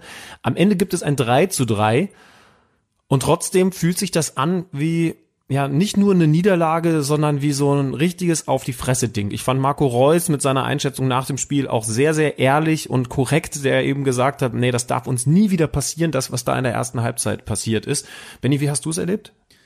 Na, die erste Halbzeit war, da müssen wir gar nicht drum herum reden, die war blamabel. So darfst du dich im eigenen Stadion gegen einen Aufsteiger, der in dieser Saison ja noch nicht viel gerissen hat, nicht präsentieren. Wobei man auch dazu sagen muss, wenn man es umdreht, äh, ich glaube, du hast auch in die Richtung was auf, auf Twitter rausgelassen, äh, man muss natürlich eigentlich auch die Paderborner, so wie sie da gespielt haben, man will sie knuddeln dafür. Ne? Also man muss wirklich die auch einfach total hervorheben, loben, wie sie das gemacht haben, wie sie mutig auch hinten raus gespielt haben im Signal Iduna Park gegen dieses halbgare, lasche Pressing, was der BVB äh, da auf den Rasen gebracht hat. Ja. Das war absolut beeindruckend zu sehen. Das kannst du aber als Paderborn auch nur so spielen, wenn beim Gegner und da will ich die Leistung der Mannschaft von Steffen Baumgart gar nicht kleinreden, wenn beim Gegner einige Dinge im Argen liegen. Und du hast ja äh, die Aussage von Marco Reus am Dessau-Mikro nach dem Spiel angesprochen, der explizit nochmal gesagt hat, dass wir so viele Fehler individueller Art machen. Das hat jetzt nichts mit dem Trainer zu tun. Ich habe aber auch ein paar Aussagen zum Beispiel von Mats Hummels gelesen, der gesagt hat, dass man sich in dem System einfach ein bisschen schwerer tut, was dieses Pressing angeht, als in, ich weiß jetzt nicht mehr, welches, welches andere System er da genannt hatte. 4-1-4-1, sie haben dann umgestellt zur ja, Halbzeitpause. Ne? Da also, wollte ich nämlich gleich auch noch drauf zu sprechen kommen. Und das ist dann insofern halt schon spannend, weil der Reus nimmt den Favre am äh, Mikro da in Schutz und äh, bei Mats Hummels braucht man jetzt nicht viel zwischen den Zeilen zu interpretieren, dass da auch eine gewisse Unzufriedenheit vorherrscht, wobei ich dann immer nicht so genau weiß, Schüttmann, das kannst du vielleicht auch nochmal, ähm, dadurch, dass du ja auch oft in den Stadien unterwegs bist und, und da auch nochmal einen anderen Blick auf die Körpersprache haben kannst, auch mal, wenn die Kameras jetzt nicht gerade auf einem Spieler sind. Ich denke mir dann immer, ja, wenn ihr da offenbar so große Probleme mit habt mit dieser Vorgabe, dann äh, muss doch der Impuls auch aus der Mannschaft heraus vielleicht schon deutlich eher kommen, dass man da was umstellt, oder nicht? Die stehen auf dem Rasen und erleben das doch. Naja, ich meine, es gehört schon was dazu, zu sagen, hey Trainer, wir, wir wollen hier auf dem Platz das System umstellen. Also ich glaube, das ist nicht so ganz einfach gesagt. Großer Kritikpunkt bei den Dortmundern von außen natürlich in den letzten Wochen immer wieder beim Blick auf den Kader, dass da so der absolute Leitwolf fehlt. Mats Hummels, sicherlich einer. Und gerade was auch seine Führungsqualität angeht, ähm, tut er sich sehr hervor. Vielleicht hat man ihn da als Neuzugang sogar ein bisschen unterschätzt. Jetzt ist er gefragter denn je. Marco Reus ist der Kapitän. Ich finde, dass er, was diese ganze Position, was auch das Amt, das er dann jetzt seit zwei Saisons inne hat, angeht, ähm, ein, ein klarer Sprung, eine klare Entwicklung ja, von absolut. seiner Persönlichkeit her zu sehen ist. Ne? Und trotzdem ist das nicht das Team, das jetzt mit Häuptlingen nur so nur so angeben kann. Also ist ist ein bisschen ist ein bisschen schwierig, aber auf der anderen Seite sollte man natürlich den Trainer auch nicht rausnehmen, du hast recht, der kann jetzt nichts dafür, wenn beispielsweise ein ein Moda Hut im Mittelfeld Pressing nur halbgar hingeht, so dass Paderborn äh, sich sehr sehr leicht rausspielen kann und und äh, zum Beispiel der Hut, den er aufgestellt hat im Mittelfeld, ähm, ist dann auch ein Grund dafür gewesen, dass dieses erste Gegentor fällt. Auf der anderen Seite ist es aber ja nun so, Lucien Favre lässt das wieder mit einem 4-2-3-1 von Beginn an spielen. Lucien Favre entscheidet sich im Mittelfeld für Moda Hut, der einen rabenschwarzen Tag hat, zur Halbzeit rausgeht. Lucien Favre entscheidet sich, Julian Weigel an die Seite von Mats Hummels zu stellen, der noch schlechter gespielt hat. Man muss es leider so knallhart sagen. Ähm, ich meine, ich bin mehr als nur Leidensgenosse, wenn es um Geschwindigkeit geht, um Endgeschwindigkeit, aber Julian Weigel sah so schlecht aus wie vielleicht noch keiner in dieser Saison. Das gleiche gilt dann vielleicht ein bisschen abgemildert für Nico Schulz, der beim ersten Gegentreffer das Laufduell, den Zweikampf ganz, ganz, ganz schwach führt und eben verliert. Also, worauf will ich hinaus? Lucien Favre hat bei diesem Spiel ganz offensichtliche Aufstellungsfehler gemacht. Weigel mit seiner fehlenden Grundschnelligkeit an die Seite von Mats Hummels zu stellen, der da selber nicht seine Stärken hat, auch wenn er bislang eine sehr ordentliche Saison spielt, wie ich finde, ist, da Akanji und Zagadou beide auf der Bank gesessen haben, also Alternativen da gewesen wären, ein Fehler gewesen, Moda Hut aufzustellen, also da eher auf die spielerische Lösung zu setzen und sich dann entsprechend abkochen zu lassen, weil die Qualitäten in der Zweikampfführung im Mittelfeld fehlen, war der zweite große Fehler. Er hat, und das ist jetzt die Frage an dich, zur Halbzeitpause aber reagiert. Hat vom 4-2-3-1 auf 4-1-4-1 umgestellt, hat unter anderem Dahut und auch Schulz rausgenommen, und dann kommt sein Team auf 3-3 ran. Was ist jetzt der größere Vorwurf, beziehungsweise der Punkt, der mehr wiegt, dass er am Anfang diese Fehler gemacht hat? Oder, und das wäre dann der positive Ansatz, dass er in der Lage ist, als Trainer zu reagieren, so klar umzustellen, frühe Wechsel vorzunehmen, das System zu ändern und dann mit seiner Mannschaft noch drei Tore zu machen. Ja, das 3-3 fühlt sich nicht wie ein Punktgewinn an, sondern eher wie eine Niederlage. Das hat man auch an der Reaktion im Publikum und bei den Spielern gemerkt. Aber man sollte jetzt auch nicht kleinreden, dass man gegen die Mannschaft, die wir jetzt ja zu Recht in der ersten Halbzeit gelobt haben, dann noch drei Tore macht und immerhin einen Punkt im eigenen Stadion behält. Ja, es ist schwer tatsächlich. Also jeder, der selber auch mal gekickt hat, weiß aus eigener Erfahrung, also mein Trainer, ich hatte das Glück, dass ich meistens Stammspieler sein durfte, ja, und mein Trainer hat mich aufgestellt und mal ist er damit gut gefahren, weil ich einen guten Tag hatte und auf der rechten Bahn ganz gut für Wirbel gesorgt hat. Und dann gibt's Tage, da ähm, war ich halt einfach nicht gut drauf. Ähm, die hat jeder Fußballer mal. Und dann hat der, der Trainer ja aber per se erstmal keinen Aufstellungsfehler begangen, ne? weil er natürlich dann auch erstmal gucken muss und dann reagiert, wenn er sieht, okay, der Spieler funktioniert heute überhaupt nicht. Wenn natürlich, und ja, das, ist ja das, Benni, das ist ja also, das, was Mats Hummels Das ist eine Sache, die kann man vorher ahnen, dass Paderborn über die Geschwindigkeit kommt und über die Härte im Zweikampf. Ne? Also natürlich ist der Hintergedanke klar, dass er Julian Weigel, der sehr stark im Spielaufbau ist, in die Innenverteidigung stellt, dass er Moda Hut, der stark am Ball ist, um eben das Spiel zu machen, aufstellt. Aber dass das so nach hinten losgeht, das ist abzusehen gewesen und da kann man auch schwer eine Ausrede finden. Ne? Also das ist nicht so hoch, die waren auf einmal. Also ich sag jetzt mal Julian Weigel, der verliert zwei Laufduelle brutal vor zwei Gegentreffern. Das passiert ihm ja nicht aus Versehen, weil es eine schlechte Tagesform ist, sondern weil er halt einfach eine fehlende Grundschnelligkeit hat. Und wenn du dann auf die andere Seite schaust und das Scouting ist nun weit genug, um das zu erkennen, dann kannst du schon wissen, dass das Leute sind, die in der Offensive, so gut sie sich da hinten raus kombiniert haben, aber die in der Offensive hauptsächlich über die Grundschnelligkeit kommen. Ja, aber die Grundschnelligkeit, dass die ihm fehlt, die hat sich erst dann gezeigt, ähm, weil halt vorher auch Fehler passieren. Ne? Und das ist das, worauf ich eigentlich äh, gerade auch hinaus wollte. Das Gesamtkonstrukt funktioniert nicht und offenbart dann die Schwächen der Einzelnen. Das ist gerade das Problem beim BVB. Wenn du so halbgar presst, wie die das da machen, das hatte ja in der ersten Halbzeit den Namen Pressing teilweise gar nicht verdient. Da sind wir uns ja einig. Ne? Dann sorgst du halt dafür, dass dann am Ende, wenn du zwei Innenverteidiger hast, die sich eben nicht über die Schnelligkeit definieren, die schlecht aussehen. So. Und das ist eher das, was ich, äh, wo ich äh, versuche, den Fokus drauf zu lenken. Ja, man kann jetzt darüber sprechen, hat der einzelne Spieler, ich bin da bei dir, äh, das sind Aspekte des Paderborner Spiels, die man als Dortmund matchen muss, wobei vielleicht sollte man Gut, in der Phase jetzt aktuell vielleicht nicht, aber als Dortmund auch den Anspruch haben, sich eigentlich eher auf die eigenen Stärken zu konzentrieren, dann sollte man in der Lage sein, das Spiel gegen den SC Paderborn eigentlich zu gewinnen, mit Verlaub. Aber wo ich gerne den Fokus mehr drauf setzen würde, ist, dass das Gesamtgebilde gerade nicht funktioniert. Und wenn der Hummels sich nach dem Spiel hinstellt und sagt, wir haben in dieser Grundordnung, wie sie zu Beginn war, einfach aktuell Probleme, den Zugriff zu bekommen und unser Pressing durchzuziehen, dann ist das für mich das Hauptding, was da gerade im Argen liegt. Und einzelne Positionen kann man drüber reden, schön und gut. Aber die, die Gemengelage und das Konstrukt, das passt gerade nicht. Die Abstände passen nicht. Da gehen drei vorne ins Pressing, dann kommt das Mittelfeld aber nur halbgar mit. Ja, und dann kann sich auch Paderborn rausspielen, weil die Überraschung gute Fußballer haben in ihren Reihen und dann äh, auch total gerne in solche Umschaltmomente sich natürlich einladen lassen. Und das ist eher das, worüber äh, oder worüber man sich aus Dortmunder Sicht, finde ich, Gedanken machen sollte und wahrscheinlich auch Gedanken gemacht hat. Jetzt gab es ja, ich habe gestern noch ein bisschen neben nebenbei gehört, ein paar Aussagen äh, von der Jahreshauptversammlung, wo der äh, Aki Watzke zum Beispiel die Mannschaft in die Pflicht genommen hat, nochmal explizit.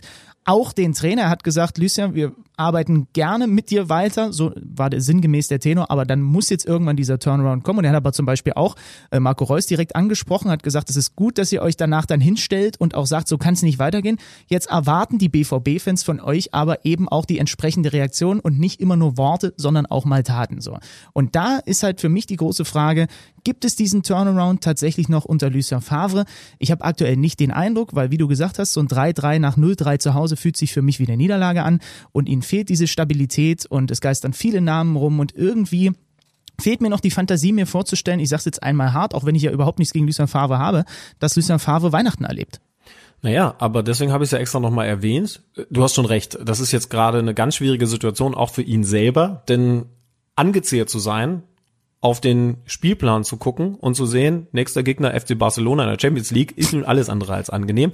Aber er hat jetzt mit Umstellungen personeller Art und mannschaftstaktischer Art dieses Ding immerhin noch zu einem Unentschieden gedreht. Nochmal, das ist eine gefühlte Niederlage und das sehen zum Glück auch alle zu Recht so und da muss mehr kommen.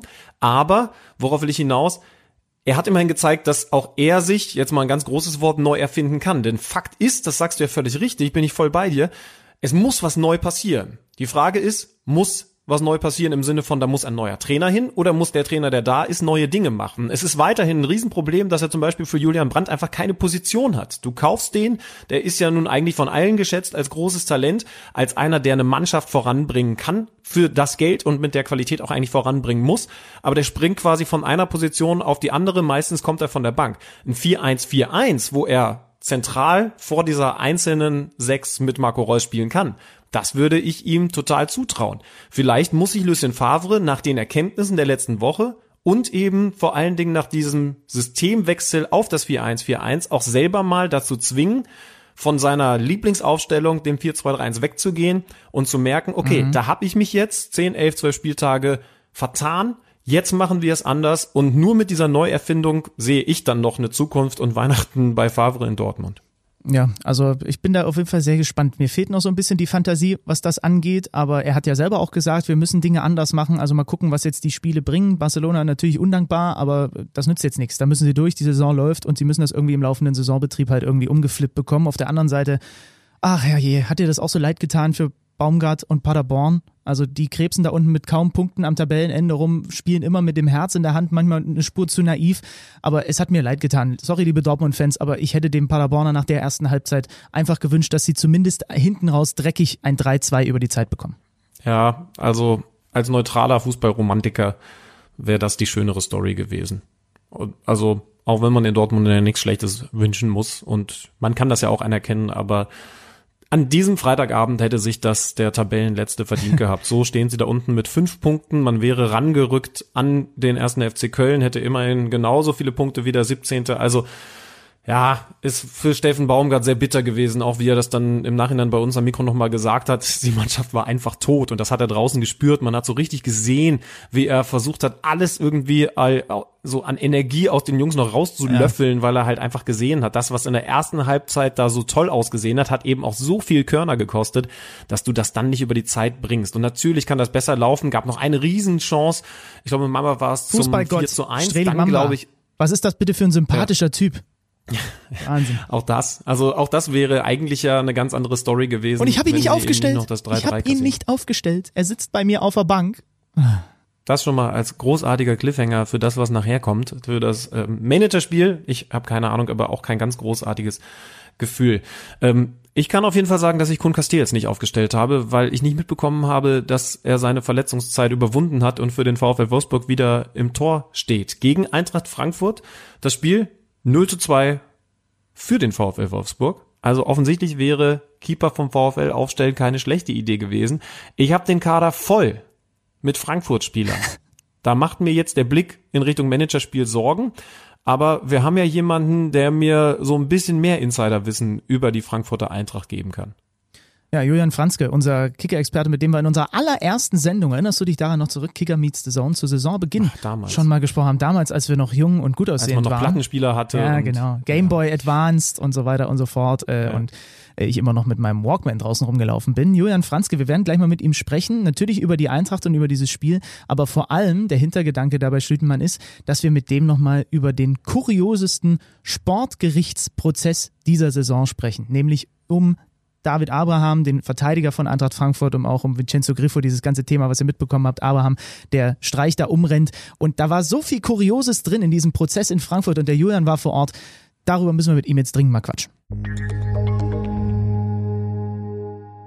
Ihr wollt auf den Champions League-Sieger tippen? Auf tipico.de geht das ganz einfach. Einfach auf unsere Seite gehen und auf euren Favoriten setzen. Wenn du schon mal bei Tipico auf Sportwetten getippt hast, kennst du dich ja bestens aus. Für alle Neueinsteiger ist noch wichtig zu wissen, Tipico verdoppelt deine erste Einzahlung. Registriere dich noch heute und sichere dir so den Willkommensbonus bis zu 100 Euro. Du erhältst den Bonus sofort nach deiner ersten Einzahlung. 18 plus. Glücksspiel kann süchtig machen. Hilfe unter www.spieleambulanz.de. Julian, einen wunderschönen Montag. Schön, dass du dir die Zeit für uns nimmst. Guten Morgen, grüßt euch. Ja, wir haben gerade schon so ein bisschen äh, zurückgedacht an diesen, an diesen, an diese historische erste Kicker Meets the Zone Sendung, wo du äh, auch mit dabei warst, damals, als die Welt noch in Ordnung war, ne? Ist ja heute nicht mehr in Ordnung. ja, kommt drauf an, wie man es definiert. Es kommt drauf an, wie man es definiert. Äh, wir haben dich deswegen natürlich äh, hier eingeladen, um mit dir ein bisschen über die Eintracht zu quatschen und vor allem aber über diesen fantastischen Sportgerichtsprozess, den ich unter anderem dank deines Live-Tickers auf kicker.de äh, mitverfolgt habe. Du warst da vor Ort bei diesem sehr, sehr unterhaltsamen Geschehen rings um David Abraham, Vincenzo Grifo und Co. Du hast das Spektakel live miterlebt. Ich finde, was ich dann so gelesen und auch gesehen habe, man hätte das auch wunderbar in so eine Nachmittagsgerichtssendung mit Barbara Salisch packen können, oder? Da waren teilweise echt wilde Aussagen dabei.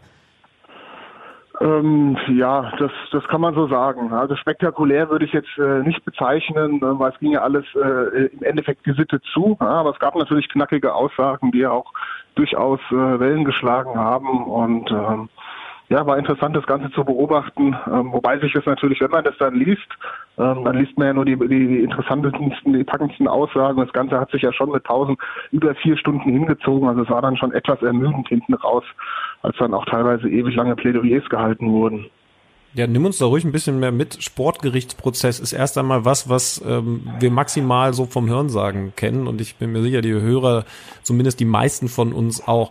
Wie ist so eine Stimmung bei so einem Prozess? Man, man darf als Journalist da hingehen. Wie viele Leute finden sich dann da zusammen und, und, und äh, ja, wie ist diese Grundatmosphäre? Mm, ja, ich habe jetzt natürlich nicht durchgezählt, aber ich denke mal, dass etwa zehn bis zwölf äh, Reporter und Reporterinnen vor Ort waren. Und ähm, ja, dann hat man natürlich die Spieler, David Abraham, Vincenzo Grifo, jeweils die Anwälte und ähm, ja, dann noch war noch der Jochen Seyer da, der ähm, Sportvorstand der Freiburger und der Philipp Reschke, der Justiziar der Eintracht. Und dann hat man auf der anderen Seite sitzen äh, den Anton Nachreiner, den ähm, ja, sogenannten DFB-Chefankläger, den äh, Vorsitzenden des Kontrollausschusses und ähm, ja, den Richter Lorenz und zwei Beisitzer. Und äh, das ist so im Großen und Ganzen die Runde. Ja, und dann eben noch die Zeugen, wie jetzt ein Felix Brüch. Christian Streich wurde dann telefonisch zugeschaltet. Äh, ja, Jetzt habe ich natürlich interessiert dann da die Aussagen, die du da äh, protokolliert hast, gelesen. Äh, David Abraham, der unter anderem davon sprach, bei diesem Check gegen äh, Christian Streich den Ball im Blick gehabt zu haben und dass er noch rumlaufen wollte um den Christian Streich. Vincenzo Grifo, dem laut eigener Aussage gar nicht bewusst war, dass er die Hand im Gesicht von Abraham hatte. Ähm, wie viel Sinn macht denn so ein, so ein Prozess, wenn dann am Ende solche Aussagen dabei rumkommen, wo der Chefankläger, wenn mich nicht alles täuscht, auch am Ende dann von so, von so einer Märchenstunde gesprochen hat? Hast du dir ab und zu mal gedacht, was ist denn hier los? Im Grunde schon, ja. Das kann man eigentlich genauso sagen. Also ich saß da auch und war relativ verdutzt. Ich meine, es ist natürlich äh, legitim, dass man äh, vor Gericht dann versucht, das Bestmögliche für sich auszuholen und vielleicht auch versucht, äh, den Richter davon zu überzeugen, dass das alles ein Unfall war und dass das äh, ohne Vorsatz geschehen ist. Ähm, und äh, man hat da schon gesessen und gedacht, das kann doch jetzt nicht wahr sein, was sie da erzählen. Und insofern, man kann sicherlich über die Wortwahl des Herrn Nachreiner äh, streiten, ob man da Märchenstunde und blanken Unsinn, äh, das sind ja so Begriffe, die da gefallen sind, ob man, ob man das so ausdrücken sollte. Aber im Grunde, ja, hat das natürlich auf den, auf, auf den Punkt getroffen. Ja, ähm, ich habe das auch so nicht erwartet im Vorfeld. Ähm, ich hätte eher gedacht, dass man, äh, weil die TV-Bilder ja schon relativ klar sind, ähm, äh, dass da nicht äh, versucht wird, irgendwie um den heißen Brei herumzureden und das Ganze äh, derart zu beschönigen. Ähm, ja, war da selbst überrascht und ähm, das Gericht hat sich ja letztlich davon dann auch nicht beeinflussen lassen. Äh, Richter Lorenz hat ja dann am Ende ähm, auch nochmal klargestellt, äh, dass das äh, ein Urteil im unteren Bereich äh, sei ja, und hat es als Entgegenkommen äh, beschrieben. Ja, und man hat halt gesehen, es war, es war interessant zu sehen, äh, wie dann eben Herr, Herr Nachreiner immer, hat es förmlich gesehen, ja, wie ihm der Kamm geschwollen ist, wie er ja, äh, da auch so ein bisschen selbst emotional gepackt wurde, ähm, als da Grifo und Abraham ihre Geschichten erzählt haben. Und ja, es war halt nicht sonderlich glaubwürdig und ich glaube, man hat sich mit dieser ganzen Geschichte auch keinen Gefallen getan. Ja, weil die Eintracht, ähm, sagt er auch, äh, hat er auch für die Bobic jetzt am Wochenende wieder gesagt, ja, dieses Thema ist eigentlich durch. Es hätte ja auch schon längst durch sein können, wenn man es nicht auf diesen Prozess hätte ankommen lassen, der dann auch äh, letztlich zu nichts geführt hat. Die Sperre ist ja bestehen geblieben. Ähm, alles andere wäre auch überraschend gewesen, weil es jetzt nicht zu erwarten war, dass der Richter Lorenz sein eigenes äh, Urteil revidieren würde, das er vorher im schriftlichen Einzelverfahren äh, gefällt hat. Insofern äh, war eigentlich nichts anderes zu erwarten und hat dieses Thema nochmal groß aufgerollt und beschwert sich dann im Nachhinein drüber, dass es in den Medien thematisiert wird. Also das ist auch alles in allem äh, ein bisschen merkwürdig abgelaufen, auch seitens der Eintracht. Die Aussage, die am häufigsten zitiert wurde in den Medien, kam von Richter Lorenz. Das war dieser Vergleich ähm, in Richtung Abraham mit dem Freund Ibisevic, dass der also vier rote Karten in drei Jahren nicht mal schaffen würde. Wie hat er es gesagt? Nicht mal unser Freund Ibisevic würde das schaffen. Es wurde durchaus kritisch aufgenommen in den Medien. Wie hast du es gesehen? Ja, das ähm, ich kann da teilweise den Ärger aus Berliner Sicht verstehen, die sich ja da auch kritisch geäußert haben. Das Problem ist immer, sowas wird niedergeschrieben und dann liest man das und dann denkt man, ja, was fällt dem äh, Lorenz ein, dass er, ähm, äh, dass er, dass er äh, da sowas von sich gibt. Wenn man selbst vor Ort war, dann sieht man das natürlich anders, weil dazu muss man wissen, dass ähm, der Lorenz ist jemand, der versucht, da auch eine gute, lockere Gesprächsatmosphäre herzustellen. Das hat er von Anfang an gemacht. Ja, er, weiß ich nicht, hat dann beispielsweise auch den, den Abraham zu Beginn gefragt, äh, so ein bisschen äh, lustig gemeint, war der Messi damals schon so gut? Die sind ja zusammen, äh, ich glaube, U20 äh, Weltmeister geworden vor vielen, vielen Jahren. Ähm, hat immer wieder so ein paar ja humorvolle Sprüche eingestreut, ähm, ja, um das Ganze ein bisschen aufzulockern. Und äh, so ist eigentlich auch diese Aussage zu Ibisevic ähm, äh, äh, einzuordnen. Ich glaube, in dem Moment, als es gefallen ist, da hat, hat keiner gedacht, oh, was, was haut er jetzt für einen Spruch raus oder oh, das wird aber ein mediales Echo geben. Das habe auch ich in dem Moment zumindest nicht gedacht. Und ähm, ja, wenn man dann natürlich sich vorstellt, da sitzt dann äh, jemand in Berlin äh, und liest dann diese Aussage, äh, dass der im ersten Moment dann vielleicht Unverständnis zeigt, das ist auch klar. Ähm, aber wenn man vor Ort war, war das eigentlich alles äh, völlig undramatisch. Ja. Ja, irgendwie auf jeden Fall was, was, was schwer greifbares. Schön, dass du uns noch mal so ein paar Einblicke in diesen Prozess reinbringst. Jetzt hat, hat die Eintracht am, am Samstag ohne Abraham die erste Heimpleite kassiert. 0-2 gegen Wolfsburg. Der VfL die komplette zweite Hälfte in Unterzahl. Vor dem Spiel hatte Adi Hütter noch ja gesagt, das wird ein absolut wegweisendes Spiel. Welcher Weg wurde denn da für die weitere Eintracht-Saison vorgezeichnet jetzt? Ja, man muss immer ein bisschen vorsichtig sein. Man muss ja auch sagen, auch wir Journalisten schreiben ja gerne mal von wegweisenden Spielen. Äh, am Ende, äh, äh, am Ende ist es aber eben nur dieses eine Spiel. Ja, wenn die Eintracht jetzt in Mainz gewinnt, äh, äh, zu Hause Hertha schlägt, dann spielen sie auch noch gegen, ich glaube gegen Köln am letzten Spieltag vor Weihnachten in Paderborn. Da sind auch noch Gegner dabei, wo sie durchaus realistisch Punkte holen können. Dann kann der Weg auch schnell wieder nach oben führen. Deswegen ist es ja eigentlich in dem Sinne nicht wirklich äh, wegweisend. Er hat es wahrscheinlich gesagt, um halt auch wirklich im letzten klar zu machen, dass das natürlich ein wichtiges Spiel ist, weil Wolfsburg eben Konkurrent ist im Kampf um die äh, internationalen Plätze und äh, weil die Eintracht natürlich nach den Niederlagen in Lüttich und in, in Freiburg schon so ein bisschen angeschlagen war und ähm, ja, insofern war es äh, für mich war es durchaus überraschend, dass die Mannschaft derart schlecht und auch einfallslos gespielt hat. Es ging fast alles über außen, viele Flanken, ähm, unpräzise aus dem Halbfeld, ähm, wo die Wolfsburger mit ihren sehr kopfballstarken Innenverteidigern überhaupt keine Probleme hatten. Ähm, unterm Strich eine Leistung, ähm, die, die sicher nicht ausreicht, um in der Liga viele Punkte zu holen.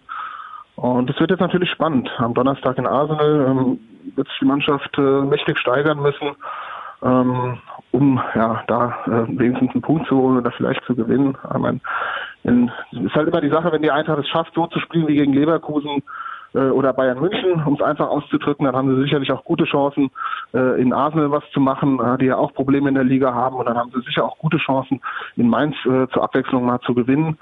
Und äh, dann sieht die Welt äh, möglicherweise in, in einer Woche wieder äh, blendend aus in Frankfurt. Aber dazu muss halt wirklich eine, eine große Leistungssteigerung her.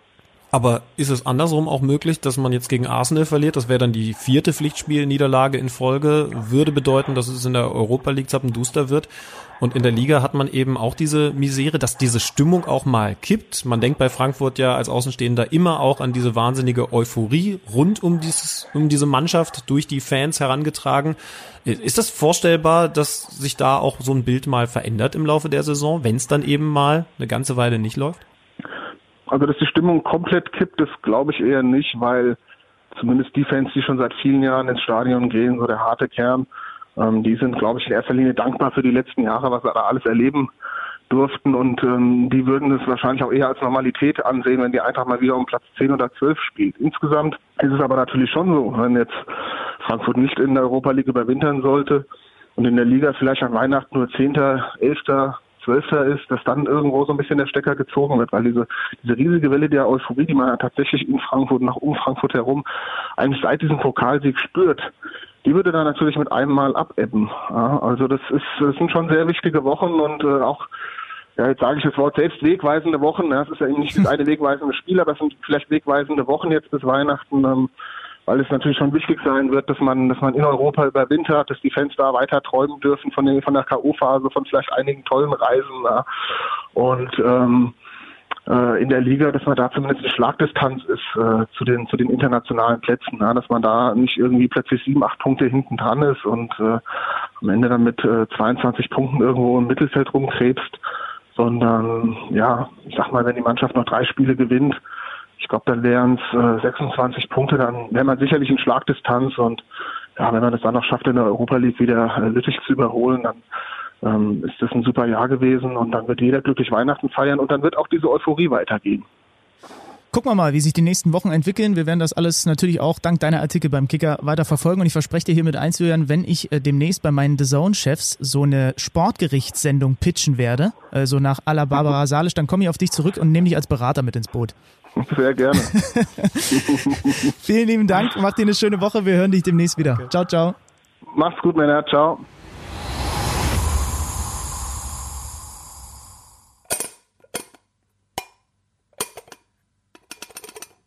Hört ihr das? So klingt übrigens bei Alexander Schlüter zu Hause eine Kaffeetasse, wenn sie nicht mehr mit Kaffee befüllt werden kann, weil der Kaffee leer ist.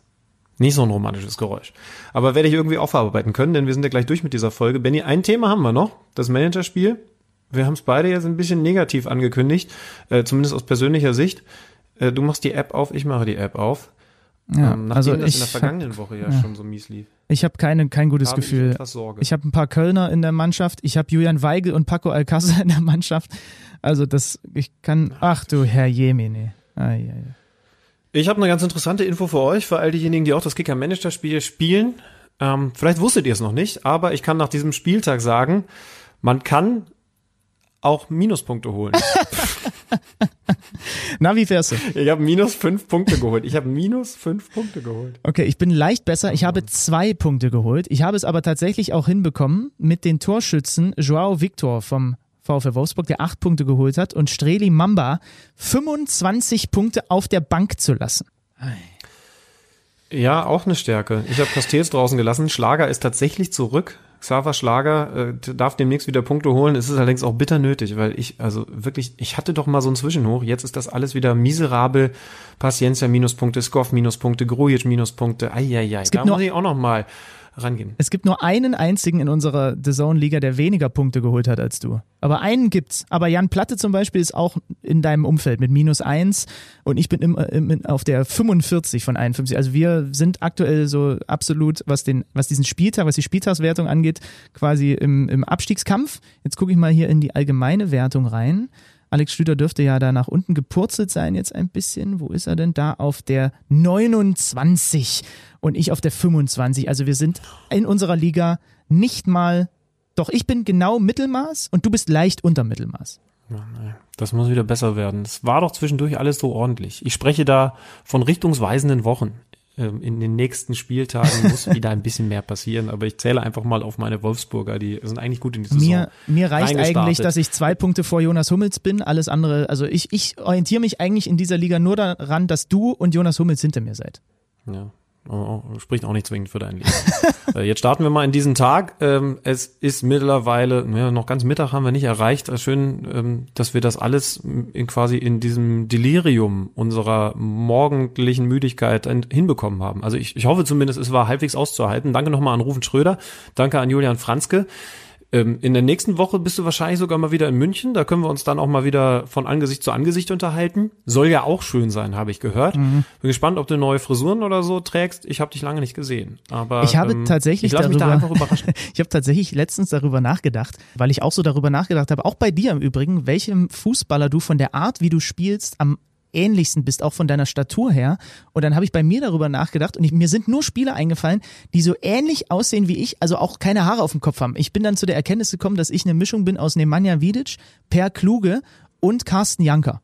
Ja, aber von der Art zu spielen ist das doch völliger Quatsch. Nee, ich, das war jetzt eher so aussehensmäßig, weil mir sind nur Spieler eingefallen, die halt so eine, die halt keine Haare auf dem Kopf haben. So. Fällt dir sofort ad hoc ein, ein Fußballspieler ein, dem du mit deiner Art, wie du Fußball spielst, du bist ja relativ groß, warst, glaube ich, zentraler Mittelfeldspieler, sehr langsam, dem du ähnelst? Tim Borowski. Oh, das ist gut. Das ist gut. Aber ich habe doch tatsächlich, m- also während der Uni-Zeit habe ich, habe ich mir auch mal so mehrere Wochen eine Auszeit genommen, über diese Frage nachzudenken. Und die Antwort ist Tim Borowski. Da kamen wir immerhin beim klaren Ergebnis raus. Ob es wirklich einen psychologischen Trainereffekt gibt oder nicht, das konnten wir jetzt nicht endgültig mit Rufen Schröder klären, aber hoffentlich seid ihr ein bisschen schlauer geworden. Wie gesagt, Dankeschön, dass die Jungs mit dabei waren. Schön, dass ihr eingeschaltet habt und wir freuen uns natürlich, wenn ihr auf Hashtag KMD Podcast auf den sozialen Medien auch wieder ein bisschen Beteiligung zeigt. Das habt ihr in den letzten Wochen ja schon wunderbar gemacht. Also lasst ein Like da, ähm, matcht uns bei Tinder und dann sehen wir uns nächste Woche wieder, wenn es heißt Kicker meets the Zone mit Benny und Alex. Tschüss, macht's gut. Das war Kicker meets the Zone, der Fußball-Podcast. Präsentiert von Tipico Sportwetten mit Alex Schlüter und Benny Zander.